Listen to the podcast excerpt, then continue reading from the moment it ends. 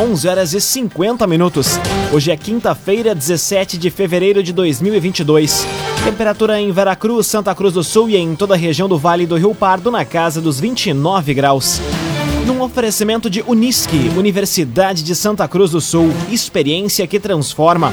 Confira agora os destaques do Arauto Repórter Unisque. Veracruz terá evento hoje para a apresentação das candidatas a soberanas. Viaduto do Arroio Grande deve ser licitado no mês de março. Mulher fica ferida após ser atropelada no centro de Santa Cruz. E Força Tarefa apreende 216 quilos de carne imprópria ao consumo humano em Santa Cruz. Essas e outras notícias você confere a partir de agora. Jornalismo Arauto em ação. As notícias da cidade da região. Informação, serviço e opinião. Aconteceu, virou notícia. Política, esporte e polícia. O tempo, momento, checagem do fato. Conteúdo dizendo, reportagem no ato. Chegaram os arautos da notícia. Arauto, repórter, Unisque. 11 horas e 52 minutos. Soberanas de Veracruz vão ser apresentadas hoje. O evento vai ter show da Celebration Band. As informações chegam com o repórter Guilherme Bica. A Praça José Bonifácio será palco de um grande evento na noite de hoje. No local, as 12 candidatas aos títulos de rainha e princesas de Veracruz vão ser oficialmente apresentadas, em evento previsto para iniciar às 7 horas da noite e que terá também como grande atração o show da Celebration Band. A participação do público é gratuita e bem-vinda. O evento é uma promoção da Prefeitura de Veracruz com o apoio do Grupo Arauto de Comunicação. A final do concurso, que prevê um espetáculo de energia, encantamento e emoção, está marcada para 26 de março. Na apresentação prevista para hoje, as candidatas terão a oportunidade de, pela primeira vez, se manifestar diretamente ao público. Construtora Casa Nova apresenta a melhor oportunidade do mercado imobiliário. Conheça o loteamento Parque das Palmeiras. Apenas 10% de entrada e 100 meses para pagar. Loteamento Parque das Palmeiras. Mulher é atropelada no centro de Santa Cruz. Fato aconteceu na manhã de hoje. Detalhes com Kathleen Moider. Uma mulher de 68 anos foi atropelada na manhã de hoje no centro de Santa Cruz. Segundo o relato do condutor de um veículo HB20, a Brigada Militar, ele seguia pela rua 28 de setembro, sendo que o sinal estava aberto para ele, quando, ao fazer o trajeto para ingressar na Tenente Coronel Brito, não viu a vítima e não conseguiu desviar da mulher, sendo registrado então o um atropelamento. Ela foi encaminhada pelo SAMU consciente, mas com ferimento na cabeça, para atendimento médico no Hospital Santa Cruz. Mais detalhes sobre a ocorrência não foram divulgados. Raumenschlager, agente funerário e capelas. Conheça os planos de assistência funeral. Raumenschlager. Seis minutos para o meio-dia, temperatura em Veracruz, Santa Cruz do Sul e em toda a região na casa dos 29 graus. É hora de conferir a previsão do tempo com Rafael Cunha. Muito bom dia, Rafael. Muito bom dia, Lucas. Bom dia a todos que nos acompanham. O sol teve uma dificuldade de romper a barreira de nuvens no amanhecer, mas no decorrer da manhã isso acabou acontecendo.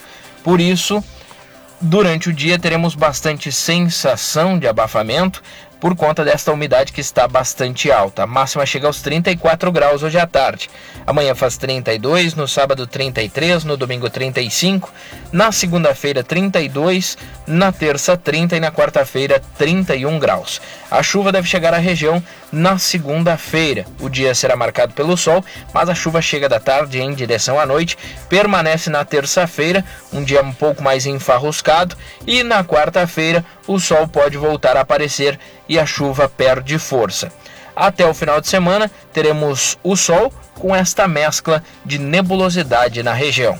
As mínimas variam até a próxima quarta-feira entre 17 e 22 graus. Com as informações do tempo, Rafael Cunha. CDL Santa Cruz. Faça seu certificado digital CPF e CNPJ.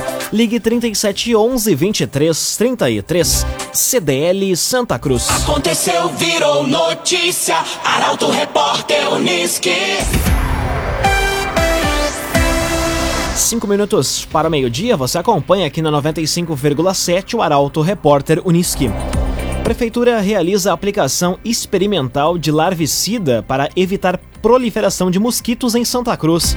A aplicação de caráter experimental ocorreu em três pontos da cidade. A reportagem é de Carolina Almeida. Com a aquisição de nebulizadores para aplicação de produtos que possam combater a proliferação de mosquitos, a Secretaria de Saúde, através da Vigilância Sanitária, iniciou ontem uma ação experimental na aplicação de larvicida biológico em alguns pontos da cidade. Autorizado pela Organização Mundial da Saúde, o larvicida biológico tem a finalidade de eliminar larvas de todas as espécies de mosquitos. Diferentemente do inseticida, o produto cientificamente comprovado não causa impacto ambiental, também não contamina a água para consumo humano, nem é prejudicial à saúde das pessoas nem dos animais. A aplicação de caráter experimental ocorreu em três pontos da cidade: Santo Inácio, Santa Vitória e Parque da Gruta.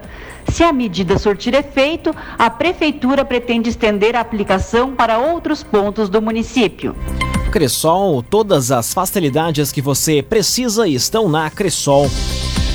Agora, três minutos para meio-dia. Polícia Rodoviária Federal prende duas mulheres com drogas e armas na BR-290. A ação foi realizada na noite de ontem.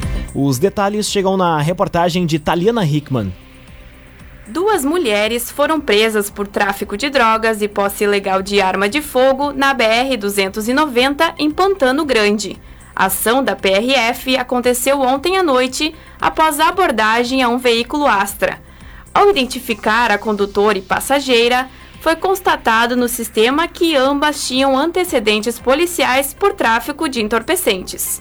Em revista ao veículo, foi possível perceber alterações no painel, sendo que drogas e armas estavam dentro de uma sacola em um compartimento criado através do porta-luvas. Ao todo, foram localizados 1,2 quilos de cocaína, uma pistola 9mm com dois carregadores e uma arma de fogo artesanal 9mm com dois carregadores.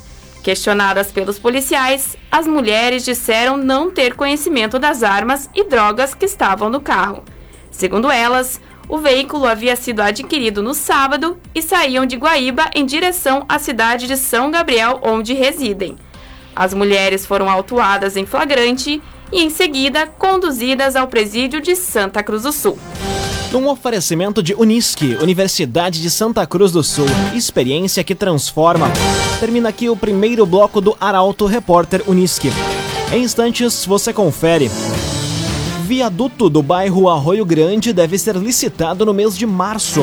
E Santa Cruz é a única cidade acima de 100 mil habitantes com mais de 90% da população com esquema vacinal completo. O Arauto Repórter Unisque volta em instantes. Meio-dia e quatro minutos. Um oferecimento de Unisque, Universidade de Santa Cruz do Sul. Experiência que transforma. Estamos de volta para o segundo bloco do Arauto Repórter Unisque. Temperatura em Veracruz, Santa Cruz do Sul e em toda a região na casa dos 29 graus. Você pode dar sugestão de reportagem pelo telefone 21090066 e também pelo WhatsApp 993 269 007. Arauto Repórter Unisque. Viaduto do bairro Arroio Grande, em Santa Cruz, deve ser licitado no mês de março. Investimento na obra é de 12 milhões de reais. A reportagem é de Rafael Cunha. Com a expectativa da licitação do viaduto do Arroio Grande para o mês de março, a Prefeitura de Santa Cruz aguarda a finalização do projeto. De acordo com o vice-prefeito e secretário do Planejamento, Eustor Desbecel, falta ser concluído o cálculo estrutural, o que depende de todo o levantamento topográfico e geológico no trecho. A futura obra, na Avenida Euclides Kliman, com a Castelo Branco faz parte do maior plano de mobilidade urbana de Santa Cruz. A construção do viaduto gerou alguns debates entre a comunidade, que sugeriu fazer um túnel no local, alegando que a obra poderia prejudicar o comércio da região. A prefeitura, porém, alega que a construção de um túnel é inviável devido ao sistema de água na região e outras situações que poderiam vir a ocorrer, como fortes chuvas, além do alto custo que a obra teria. Caso seja licitada em março, a previsão é de que as obras do viaduto iniciem até junho. O investimento é de 12 milhões de reais. Um agenciador. Compre e venda seu carro com quem te ouve, te respeita e te entende. Conte com o agenciador. 26º Encontro Regional das Mulheres Rurais é confirmado e vai ocorrer em Passo do Sobrado.